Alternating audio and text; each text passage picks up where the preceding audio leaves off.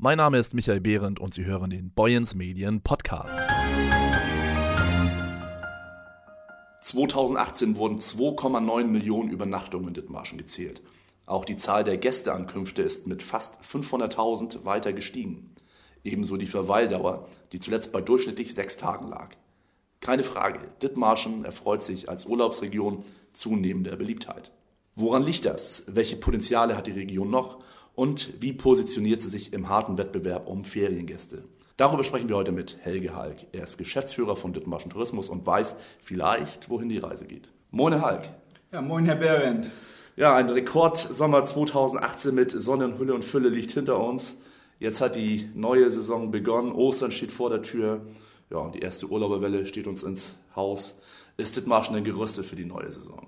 Ja, auf jeden Fall. Das denke ich schon. Wir schauen auf die Buchungslage. Seit Dezember haben wir doch wirklich vermehrt Buchungen zu verzeichnen über unsere Zimmervermittlung und glauben bei der Wetterprognosen, dass auch noch kurzfristige Buchungen dazukommen. Und ich glaube, wir haben schon eine gute Auslassungsquote hier in Dithmarschen. Die Broschüren sind gedruckt, die Freizeitmagazine, Internetseite ist aufgestellt. Also ich glaube, die Touristiker können es kaum erwarten, dass die Gäste kommen. Ja, zuletzt ging es ja mit den äh, Zahlen durchweg nach oben. Blickt man zum Beispiel aufs Jahr 2013 zurück, ich meine, da lagen die Übernachtungszahlen bei 1,8 Millionen. Ja. Äh, inzwischen kratzt man an der 3 Millionen Marke. Worauf führen Sie dieses Wachstum zurück? Ja, das hat natürlich unterschiedliche Gründe. Zum einen ist es natürlich die Infrastrukturmaßnahmen in Büsum. Büsum hat ähm, wirklich ähm, über Steigerungen in den Übernachtungszahlen, ähm, die maßgeblich dafür verantwortlich sind, dass wir diese Steigerung haben. Mhm. Aber letztendlich muss man sagen, wir haben im Jahr 2018 2,9 Millionen Übernachtungen. Davon ähm, sind 1,8, 1,9 Millionen Büsum und der Rest ist Friedrichskoog und das restliche Dithmarschen. Also okay. es ist nicht nur Büsum. Und ja, das Weitere ist natürlich die Situation im Mittelmeerraum, war natürlich auch ein Aspekt in den letzten Jahren seit 2013 aber auch der Trend zum Deutschlandurlaub, kürzere Reisen, auch mal für eine Woche an die Nordsee zu kommen. Und ähm, davon profitieren wir maßgeblich. Mhm. Wir sprachen gerade schon äh, Büsum an, das hat sich ja in den vergangenen Jahren ja wirklich äh, gemausert. Hier wird kräftig investiert in, in die Infrastruktur. Ich nenne mal die Familienlagune und auch die Umgestaltung des Hauptstands, ist ja was, was so augenfällig ist. Aber auch in Sachen Hotels, da hat sich ja richtig was getan. Und da tut sich ja auch noch was. Ich habe so ein bisschen das Gefühl, äh, hier wird St. Peter so richtig der Kampf angesagt. Ja, eine richtige Kampfansage gibt das unter Kollegen, glaube ich, so jetzt nicht. Wir arbeiten sehr eng zusammen. Wir spielen alle zusammen in Marketingmaßnahmen auf die Marke Nordsee ein, über die Nordsee Tourismus Service. Und ähm, das ist ein Zusammenarbeiten. Ich glaube, eine Kampfansage direkt an St. Peter-Ording ist das nicht, sondern das ist einfach neue Zielgruppen zu gewinnen, die Ansprache im Büsum auch Familien ähm, mit der neuen Infrastruktur anzulocken, ist natürlich ähm, wichtig dabei. Natürlich gibt's themenübergreifend, zum Beispiel Wassersportmöglichkeiten, die gibt es in St. Peter-Ording, aber inzwischen auch in Büsum. Auch dort können Sie Stand-Up-Paddling-Kurse machen etc., Katamaran segeln. Ja, das ist so, aber wir betrachten das so, wir stehen an der Nordsee in Konkurrenz zu anderen Urlaubsdestinationen in Deutschland. Da müssen wir uns behaupten. Ist das so? Ja, das, also da stehen wir gut da. Schleswig-Holstein hat ja aufgeholt, auch bei den mhm. Übernachtungszahlen. Wir sind unter den Top 3 mit Mecklenburg-Vorpommern und ähm, Bayern. Also wir müssen uns auch nicht kleinreden. Wir sind wirklich ein touristisch geprägtes Land und wir müssen uns behaupten gegenüber anderen Urlaubszielen mit anderen Angeboten. Ob das die Ostsee ist, ob das Harz oder Schwarzwald ist, da müssen wir uns positionieren und nicht direkt zum Nachbarn gucken und dem Gäste weglocken. Das brauchen wir nicht. Okay. Büsum ist ja unbestritten der touristische Leuchtturm in Dithmarschen.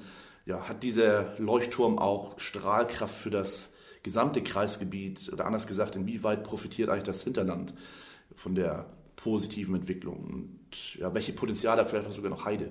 Ja, also Büsum ist immens wichtig als Leuchtturm. Es ist das Zugpferd der Region. Und ja, wie profitiert der Erlebnisraum, so nennen wir das, abseits der Küstenlinie davon?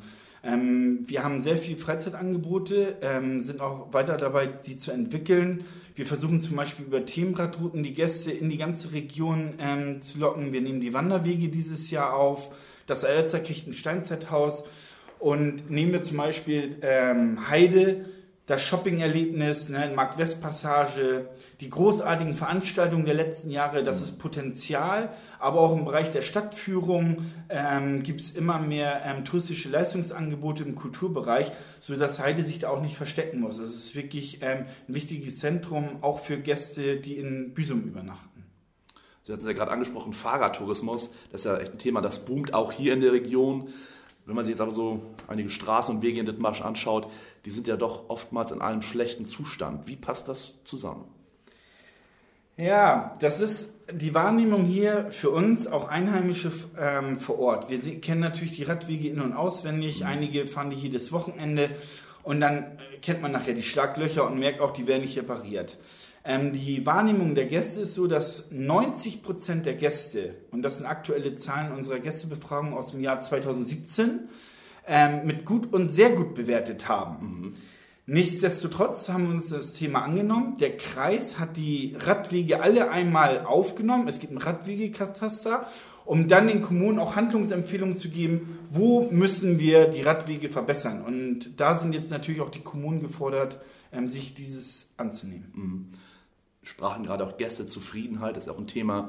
Der Anspruch der Besucher, man kennt das ja selber, wenn man jetzt selbst im Internet so nach Quartieren äh, Ausschau hält. Der Anspruch ist ja schon gewachsen, äh, was jetzt gerade so Ausstattung von Ferienwohnungen betrifft. Ich glaube, auf Gelsenkirchener Barock, da werden sicherlich mehr Leute aus Gelsenkirchen Wert legen. Sie haben einen guten Überblick über äh, das Angebot hier in Dithmarschen. Wie groß ist denn da der Anteil der Quartiere, wo Sie jetzt sagen, ja, die erfüllen auch äh, höhere Ansprüche und bei wie vielen Quartieren da sehen Sie noch äh, dringenden Optimierungsbedarf? Ja, das ist da so eine pauschale Aussage zu tätigen, ist wirklich schwer. Das haben wir auch nicht prozentual erfasst. Ähm, wir haben keine Bewertung gemacht der einzelnen Objekte bei uns. Wenn wir Objekte vermitteln, ähm, dann achten wir auf die Qualität. Wir bieten Weiterbildungsprogramme für die Vermieter an, in Ausstattung etc., um sie zu unterstützen. Auch da werden wir in der Gästewahrnehmung, ähm, ist das mit 1,7 bewertet worden, die Qualität der Unterkünfte. Das bedeutet aber, als, als Note. Als Note okay. 1,7. Mhm. Und man merkt, wenn wir in unsere Portale gucken, dass sich immer mehr Vermieter aufmachen, zu renovieren, mhm. zu sanieren, moderner einzurichten. Das ist einfach auch ähm, dem geschuldet, dass der Konkurrenzkampf größer wird. Wir bekommen Hotels, ähm, neue Feriendörfer und diesem, dieser Konkurrenz muss man sich auch stellen. Mhm. Und da muss man natürlich auch investieren. Das ist immens wichtig, danach wird gesucht. Okay, also ich verstehe das so, da hat sich der Markt so selber so äh, hinentwickelt, dass eben klar wurde, wenn ich jetzt hier wirklich noch meine, äh, meine Unterkunft vermieten will, dann muss ich da auch äh, entsprechend investieren. Ja, natürlich. Am Ende die steigenden Übernachtungszahlen bedeutet ja auch eine steigende Rendite mhm. für die Gastgeber. Und diese Rendite zu erhalten oder zu steigern, bedeutet auch ähm, ähm, zu investieren. Das ist wie in jedem anderen Unternehmen auch. Mhm. Und ich kann auch immer nur appellieren, gerade auch jetzt, wo es so gut läuft mit Übernachtungszahlen, auch dann zu investieren mhm. und nicht erst zu warten, bis die Zahlen rückläufig sind. Mhm. Das Internet, das hat ja viele Bereiche unseres Lebens verändert und ja auch in der Tourismusbranche einen Wandel förmlich erzwungen. Wie stellt sich Dithmarschen Tourismus denn dieser Herausforderung einer ja, riesengroßen Masse an äh, Angeboten, die es da touristischer Art gibt, ja, Akzente zu setzen und Urlauber tatsächlich nach Dithmarschen zu locken? Ja, auch wir haben natürlich gemerkt, ähm, dass die Digitalisierung ein breites Spektrum beinhaltet. Da haben wir inzwischen eine Vollzeitstelle nur für den Bereich Digitalisierung, Online-Marketing geschaffen. Ähm, Im ersten Zug haben wir die Online-Visitenkarte Dithmarschens neu aufgestellt. Wir haben einen Relaunch gemacht und da haben wir gerade wirklich das High-End-Produkt ähm, installiert mit allen technischen Möglichkeiten. Und jetzt geht es darum, ähm, gerade, ich sag mal, Suchmaschinenoptimierung besser zu werden, ähm, im Online-Bereich Kampagnen zu fahren, die Inhalte zu verbessern. Wir wollen also die Wanderwege aufnehmen, touristische Leistungsträger noch mehr einbinden, die Landcafés, die Hofläden, all das, um einfach ähm, ähm, auch nach außen zu zeigen, was wir eigentlich alles anbieten können. Und da muss man sich am Markt wirklich behaupten und ähm, darf nicht hinterherhinken.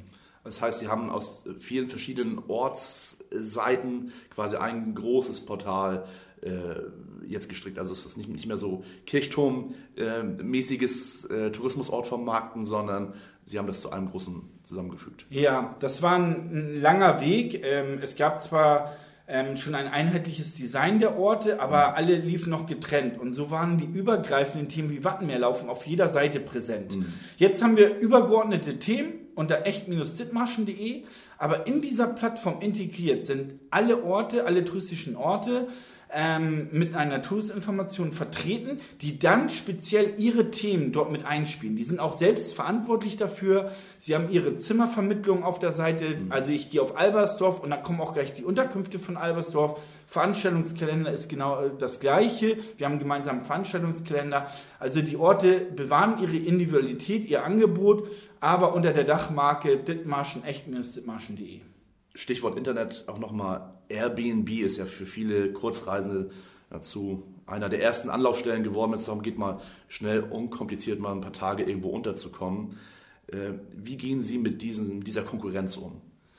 Ja, Airbnb ist ähm, natürlich etwas, was aufgeploppt ist in der Gesellschaft, dass der Ansatz vom Airbnb war ja, weil Leute Land und Leute kennenlernen, bei, Land, bei den Leuten, bei den Einheimischen zu wohnen. Mhm. Ich glaube, dieser Ansatz von Airbnb verwässert langsam. Wenn man mal auf das Portal geht, dann kommen da auch ganz normale Ferienwohnungen, Ferienhäuser, wie andere Portale auch, die wir auch anbieten über unsere Zimmervermittlung.